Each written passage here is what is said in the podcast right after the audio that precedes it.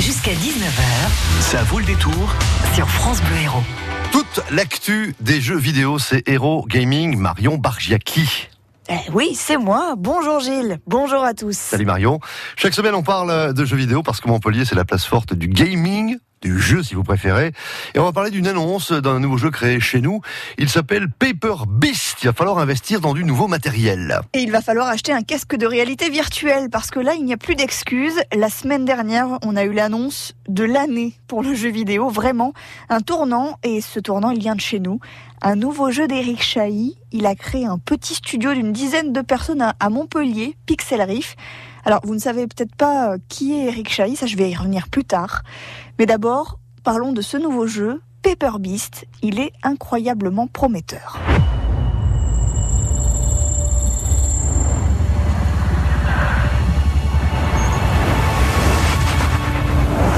Paper Beast, donc monstre de papier, c'est le nom de ce nouveau projet, un, un pari. Vous mettez votre casque de réalité virtuelle sur la tête et vous êtes immergé dans un monde généré procéduralement grâce à des algorithmes, une faune et une flore uniques. Les plantes poussent, les cours d'eau jaillissent, les petites créatures piétinent dans le sable. Leurs traces de pas sont générées par du code, leur manière de marcher, de réagir entre elles aussi.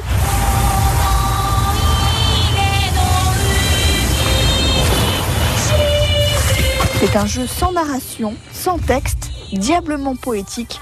Et c'est donc en manipulant la matière que vous allez avancer dans le jeu. Ça donne l'impression d'un énorme bac à sable dans lequel on peut s'amuser. Et c'est pas très étonnant quand on connaît l'amour du créateur, Eric Chahi, pour la nature. Qui est Marion, ce Eric Chahi? Eric Chahi, c'est tout un symbole, celui de la réussite des créateurs de jeux vidéo français dans les années 90, avec un titre qui va lancer, propulser sa carrière plutôt, Another World en 91 sur Amiga.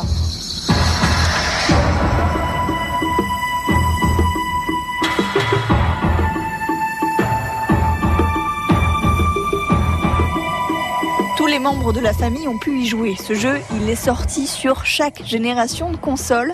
Aujourd'hui, vous pouvez d'ailleurs euh, l'essayer sur PlayStation 4 ou Nintendo Switch par exemple. Vous l'achetez en dématérialisé directement en ligne depuis la console.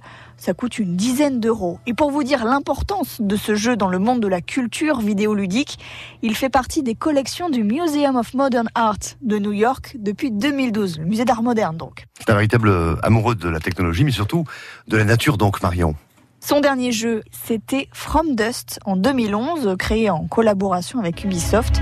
Un jeu de gestion, un God Game. Le joueur incarne le souffle, une entité supérieure capable de déplacer la matière pour protéger une tribu des dangers. Ça fait furieusement penser à Paper Beast quand même.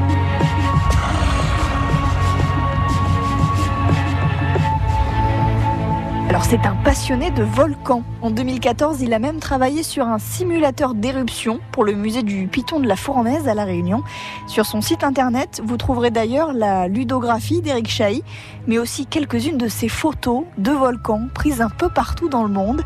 Eric Chahi, c'est un homme rare, un homme discret, humble, humain, passionné et qui crée des jeux forts sur l'humain et la nature. Alors ce prochain jeu, Paper Beast, il risque d'être absolument phénoménal. Il faut juste euh, espérer que le prix des casques de réalité virtuelle baisse un peu d'ici la sortie. Et c'est prévu à la fin de l'année. On y croit. Hero Gaming de Marion Bargiaki est en ligne.